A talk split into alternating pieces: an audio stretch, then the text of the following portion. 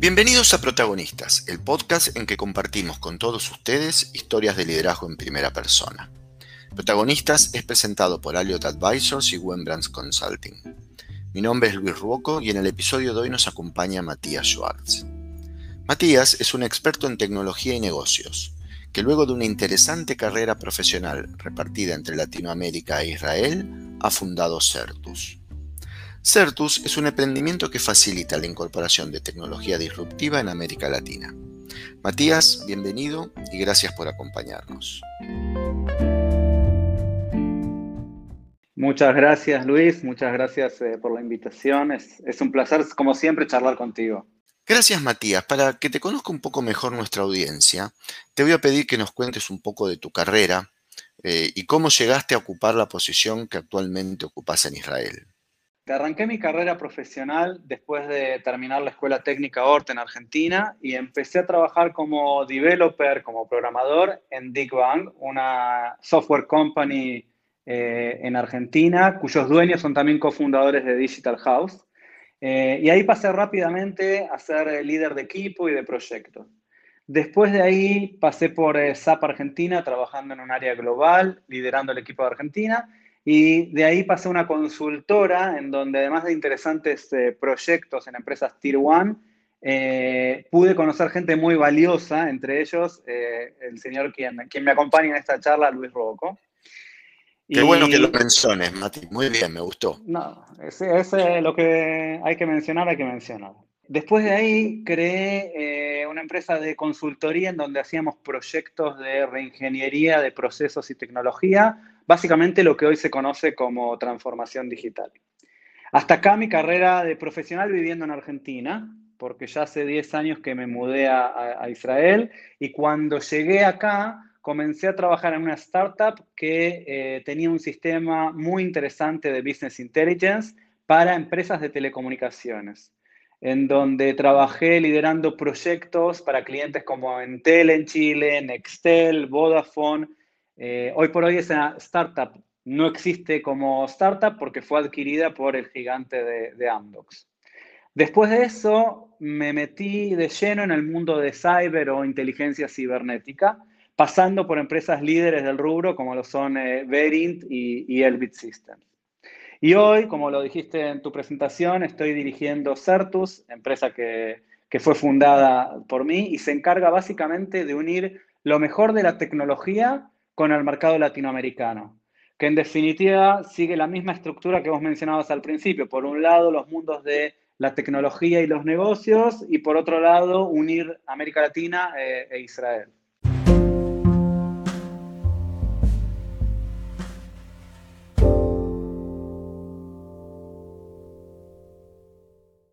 Entonces podríamos decir de algún modo que la historia se repite, ¿no? En Argentina Empezaste trabajando en grandes compañías para luego crear tu consultora e independizarte.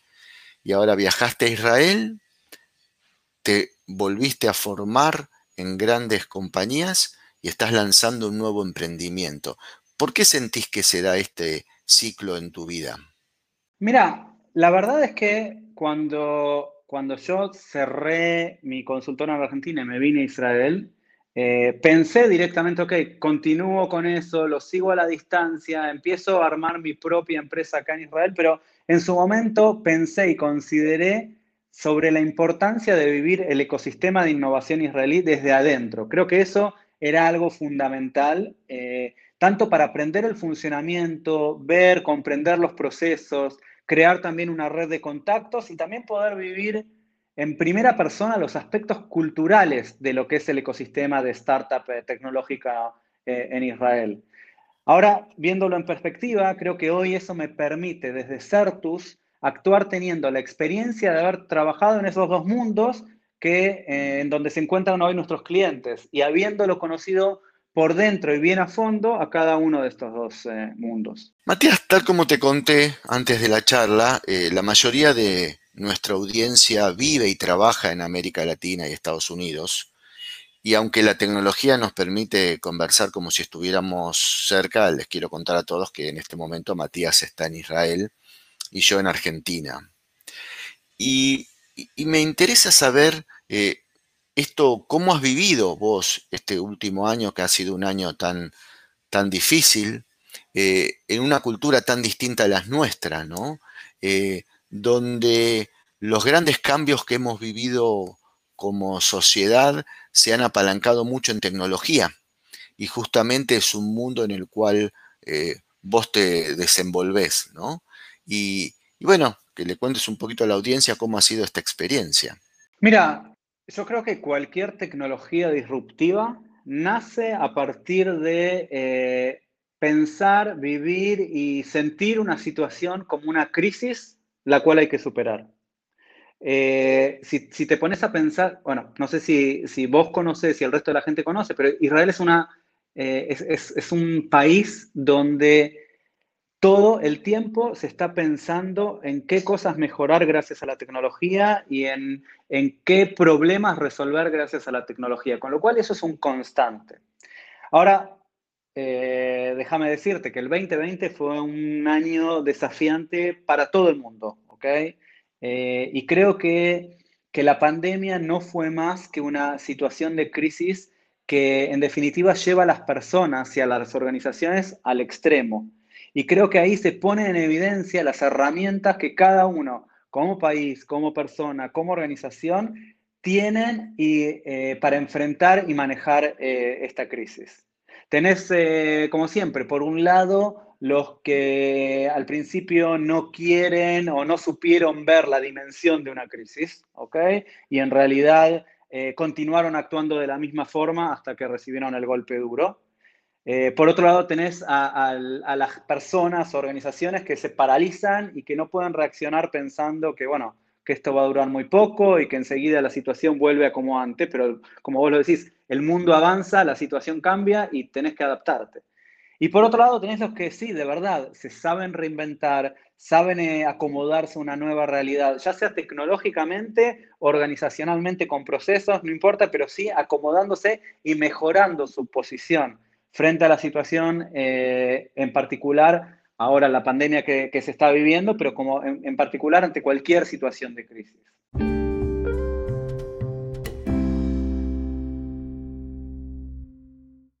Bueno, Matías, me imagino que vos eh, recordarás de tu tiempo en Argentina que en Argentina permanentemente vivimos en crisis o estamos muy acostumbrados a las crisis, aunque lamentablemente no siempre esto significa que son un motor para la innovación, ¿no? Como nos contás que ocurre en Israel.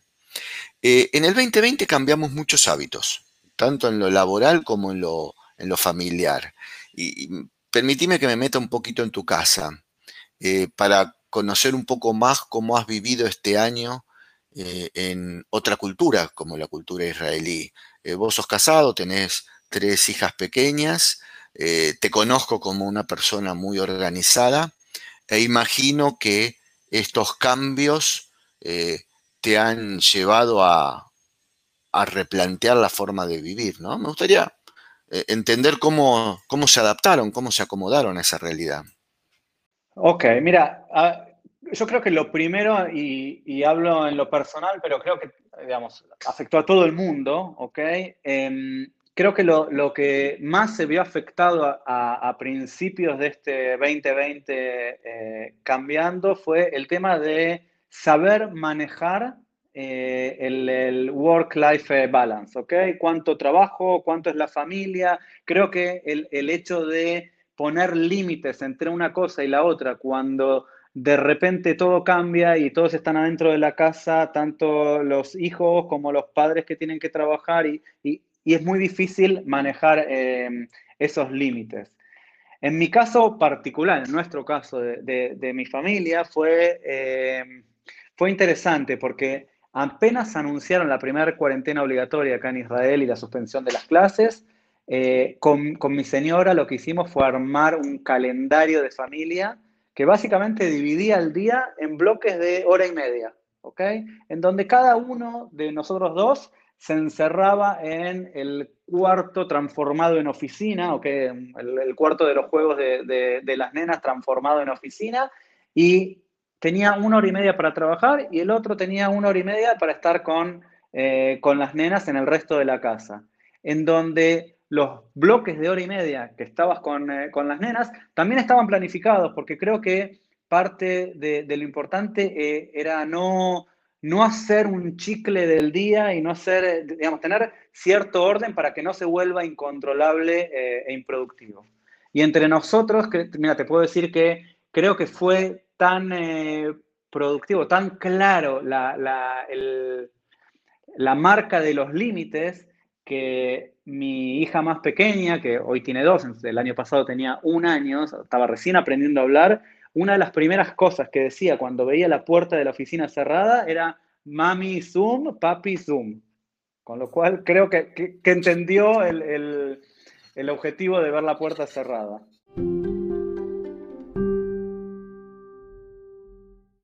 Muy bueno, ¿eh? muy, muy creativo, un, verdadero ejemplo de adaptación, ¿no? Y, en lo personal, en lo laboral, estos cambios, eh, ¿cómo te impactaron? ¿Qué, ¿Qué, sentís que aprendiste, que descubriste en este último tiempo? Mira, yo, eh, vos me conocés, yo soy una persona que muy optimista, que siempre trata de ver el vaso medio lleno y no medio vacío. Y creo que este, este tiempo y esta eh, este desafío de tener tan mezclado el tiempo de familia y de trabajo, también te da posibilidades de vivir situaciones que hasta poco no existían, hasta hace poco no existían ni, se te cruzaban por la cabeza. Te voy a contar un ejemplo. A fines del año pasado estábamos eh, avanzando en un proceso de negociación con un importante cliente, ¿ok? Un proceso que llevaba por lo menos cuatro meses de idas y vueltas. Cuando llegamos a la instancia de tener que hacer eh, la reunión de cierre de negociación, que básicamente es acordar el número final de la operación, eh, que por supuesto, eh, en cualquier otra situación normal, nosotros hubiésemos viajado, estando presencialmente alrededor de una mesa, pero en este caso se resolvió que lo hacíamos por videoconferencia.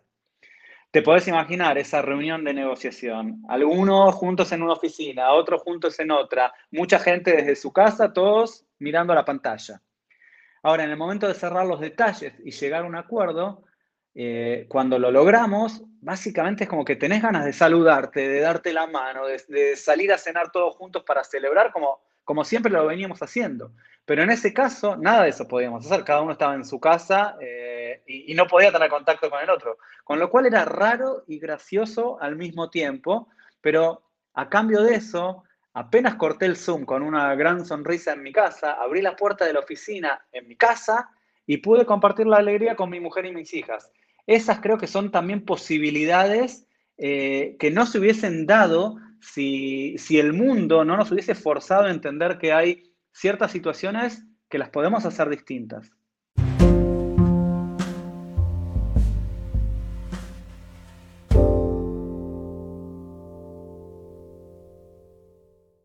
te entiendo perfectamente. Imagino esa situación, ¿no? Para, los que no lo conocen, Matías eh, trabaja en una compañía muy grande hoy, eh, donde hacen proyectos tecnológicos muy complejos y de, gran envergadura, lo que hace que los procesos comerciales sean muy largos.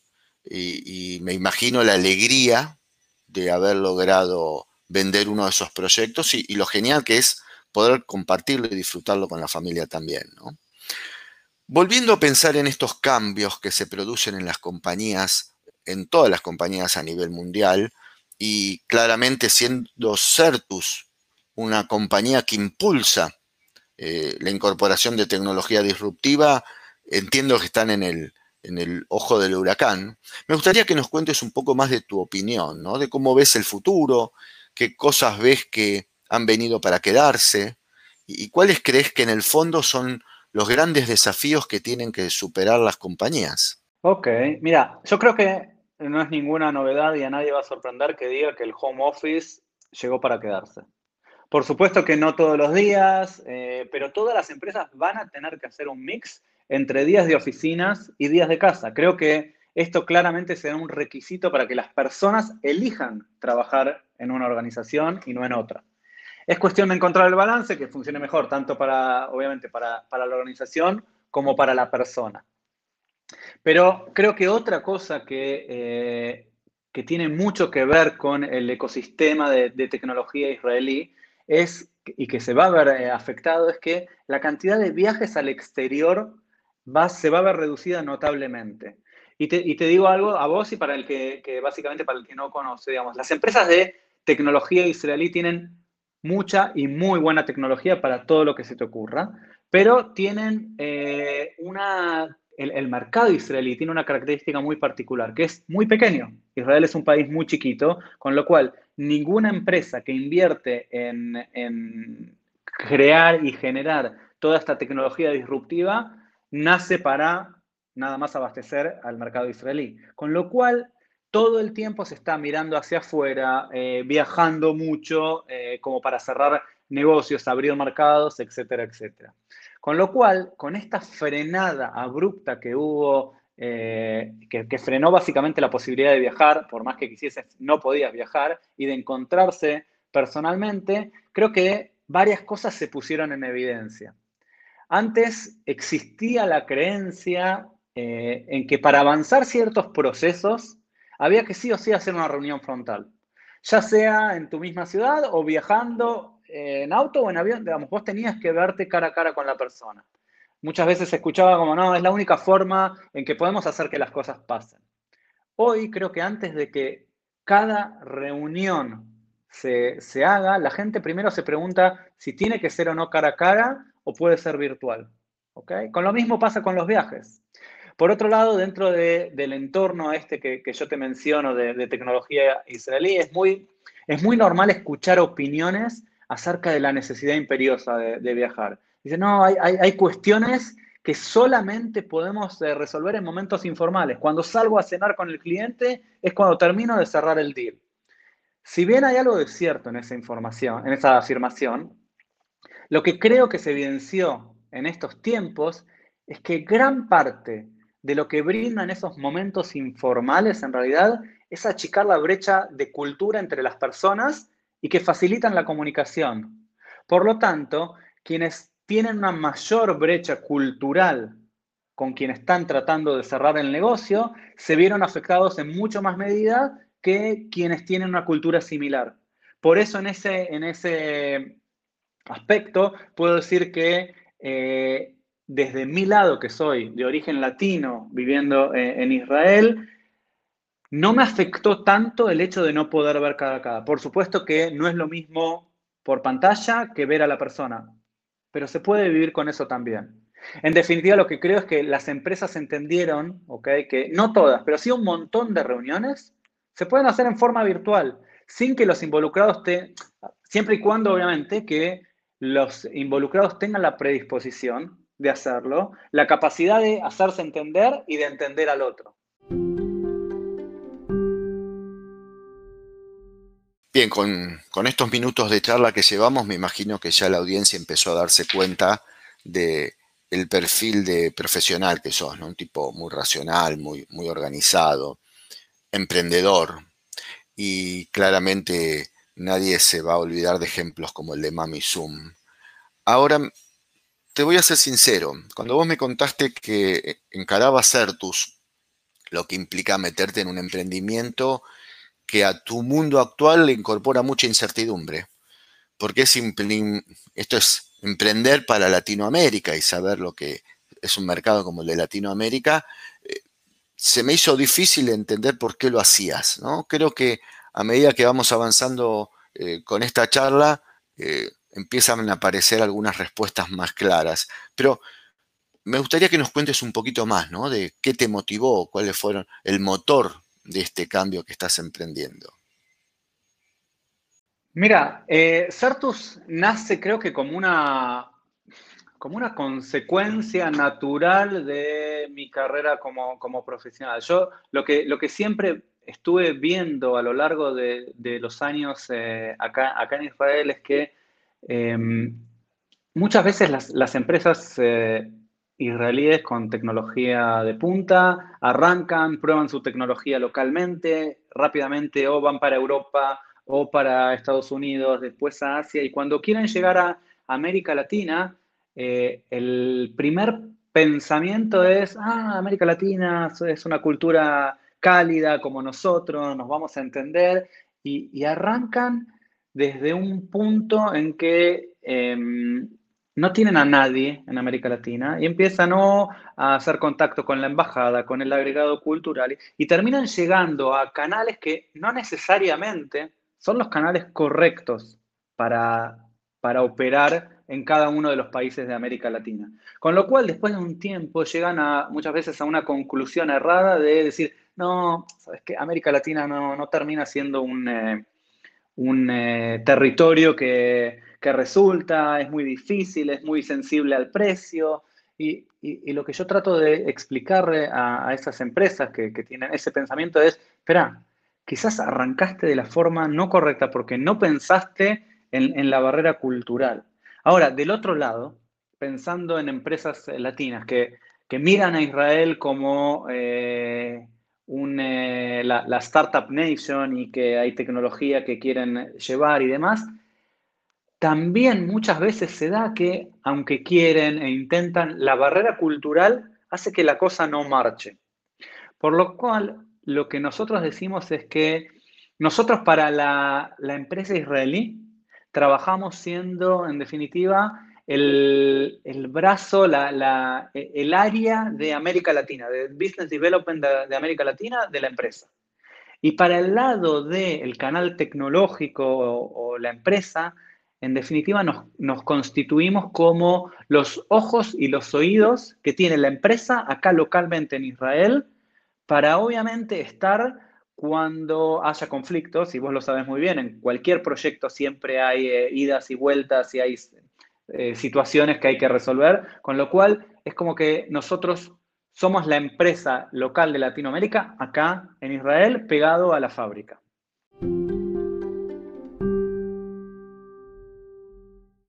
Genial, me, parece muy bueno esto de cómo vinculás vos tecnología o soluciones tecnológicas y desafío cultural.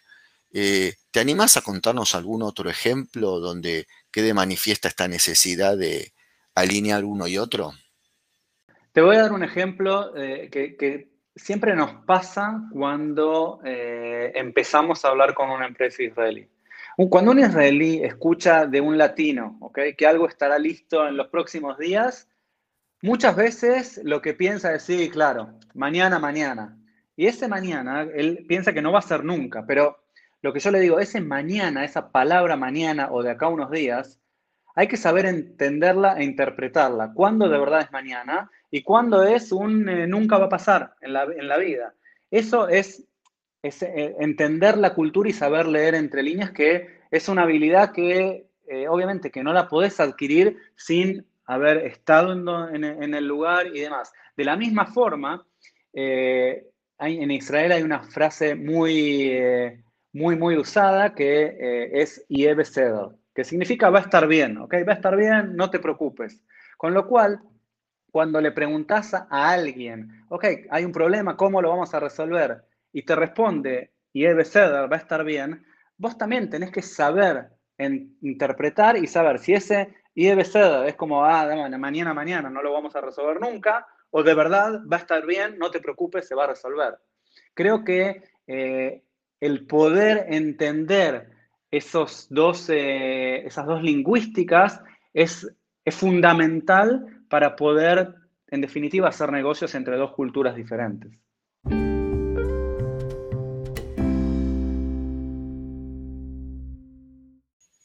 Clarísimo. Ahora ayúdame a dejar de pensar un ratito en las organizaciones para concentrarnos en la figura del líder. ¿no? Estos cambios tecnológicos y culturales de los que estamos hablando requieren conducción, motivación de equipos. Eh, ¿Cómo entendés vos al rol del líder? Yo, eh, ante todo, creo que un líder es un ejemplo a seguir. Es una persona que sabe mostrar el camino para el resto del equipo en todo momento, sabiendo también adaptarse a situaciones de cambio constante. Hablábamos antes del cambio y de que quizás la pandemia aceleró el cambio, pero no es algo que no venía sucediendo. Creo que un líder tiene que saber adaptarse.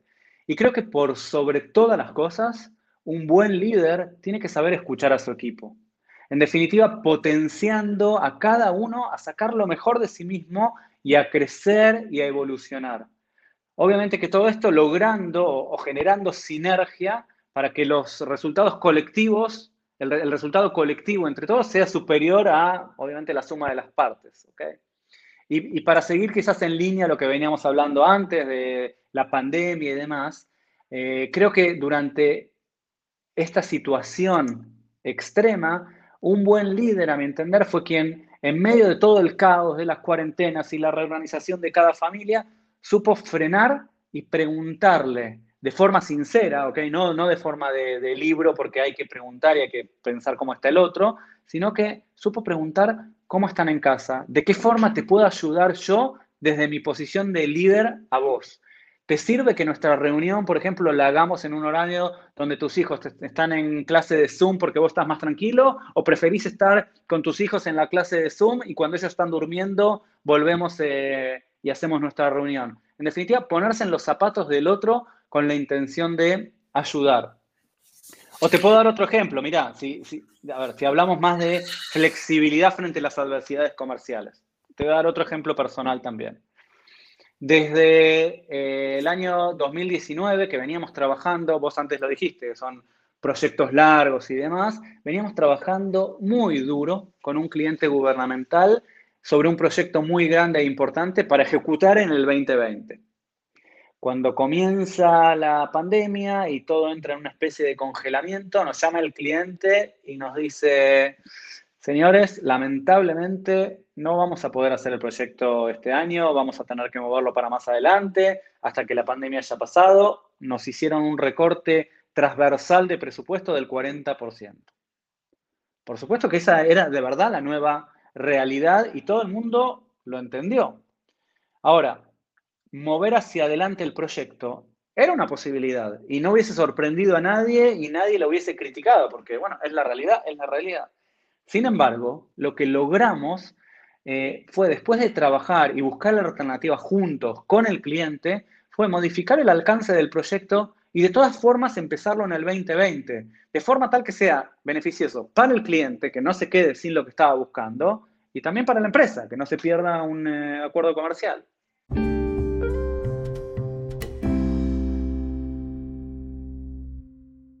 De acuerdo. Eh, y, en este tiempo de cambios también se tiene que transformar el líder, ¿no? ¿Cómo imaginas a ese líder del futuro? Mira, yo creo que em, va a haber mucha necesidad de liderazgo a distancia. Y, y, eso demanda trabajar sobre habilidades que hoy no están muy desarrolladas, ni mucho menos estudiadas. Hay, hay mucho avanzado en lo que a estudio y capacitación respecta, de, ser, de, saber cómo ser un buen líder, cómo motivar, cómo hacer, eh, no sé, utilizar la programación neurolingüística para un entorno que hoy por hoy ya quedó atrás. Ya no existe o va a ser parte de un todo, pero en caso de que haya algo, pero seguramente está muy poco difundido, yo no, no, no conozco, va a tener que haber un nuevo pensamiento de cómo va a ser el liderazgo a distancia, que hoy llegó para quedarse. ¿Cómo, ¿Cómo conectar con el otro y generar empatía cuando no se está cerca? Es algo que es una realidad y que cada uno tendrá que ir encontrando su forma de hacerlo y obviamente los, eh, algunos sobrevivirán con este nuevo modelo de, liderazgo y otros no, como con cualquier cambio que se da. Bien, me, gusta el concepto este de liderazgo a distancia y en realidad permitime que agregue algo que quizás viene en línea con lo que nos estás contando de Certus, ¿no? Es un liderazgo que también debe ser multicultural. Tiene que ser un liderazgo que incorpore equipos con distintas culturas. ¿Tenés alguna anécdota de cómo has llevado adelante proyectos que tengan este condimento? Mira, se me ocurre contarte mi primera experiencia como gerente de proyectos en Israel, que fue eh, para implementar, como te contaba antes, una solución de Business Intelligence en Entel, en Chile. Ahora imagínate yo recién llegado al país, con un nivel de hebreo bastante rústico en ese momento y prácticamente nulo conocimiento de la cultura local, liderando un proyecto con un equipo en forma matricial, ¿ok? Resulta que el proyecto no avanzaba según lo esperado y, claramente mi impaciencia y la del cliente iban en aumento. Y el feedback que, recibía nuestro, que yo recibía de nuestro equipo local era una frase muy, muy corta. ¿Y adivina cuál es esa frase que recibía? No. Va a estar bien. Y va, a estar bien. va a estar bien, va a estar bien. Con lo cual, esa frase va a estar bien, va a estar bien, hasta ese momento yo no sabía interpretarla. ¿Ok? Hasta que faltando dos meses para el día planificado para el lanzamiento, tomamos la decisión que la única forma de lograrlo era armar un equipo que viaje durante un mes al cliente para ajustar y cerrar todo lo que a distancia nos costaba mucho, ¿ok? Por cuestiones culturales, etcétera, etcétera. Hicimos las valijas y partimos.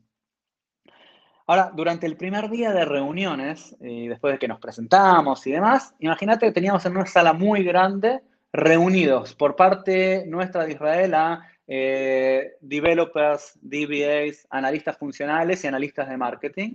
Y por el lado del cliente teníamos también un gerente de proyectos, analistas funcionales, DBA y también la gerencia de marketing de, de Entel. La dinámica, la dinámica de la reunión era intentando comunicarse bien en inglés, ¿ok? Cuando nos comunicábamos entre ambas partes. Cuando en cierto momento la gente de Entel tenía que discutir algo como para proveernos de una respuesta, eh, obviamente que hablaban en español, y cuando nosotros teníamos que definir algo de cómo, cómo resolverlo, lógicamente que hablábamos en hebreo. Ahora, a la segunda o tercera vez que nosotros estábamos definiendo algo internamente hablando en hebreo, yo de repente giro la cabeza, miro a la gente eh, de Entel y veo caras de asustados como diciendo, wow, estos se están matando. Hoy alguno vuelve en avión derecho a Israel y lo echan porque se están matando. Ahora en ese momento entendí exactamente lo que estaba pasando. Frené la charla y expliqué que el idioma hebreo y la forma de hablar del israelí parece, para el que no entiende el significado de las eh, palabras, que la gente se está matando, porque es muy pasional y hasta suena agresivo. Pero que nada de eso, les expliqué, nada de eso está pasando. Simplemente es que estamos dialogando y es como suena el hebreo para el que no lo entiende. A partir de ese momento, para ese y para todos mis proyectos, una de las cosas que intento hacer es que los diálogos internos frente a clientes que no hablan hebreo sean por lo menos en inglés. Eso me permite que el israelí habla de otra forma y que los otros que entienden inglés, no todos siempre entienden inglés, pero el que entiende inglés entiende lo que está hablando y no se asuste.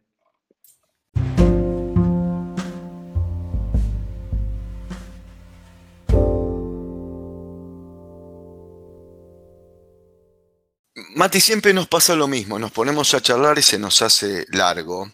Eh, y no quiero seguir robándote mucho más tiempo. Me encantaría si nos podés compartir eh, algunas ideas alguna experiencia, algo que vos sientas que tenés para aportar a otros emprendedores e innovadores que nos están escuchando.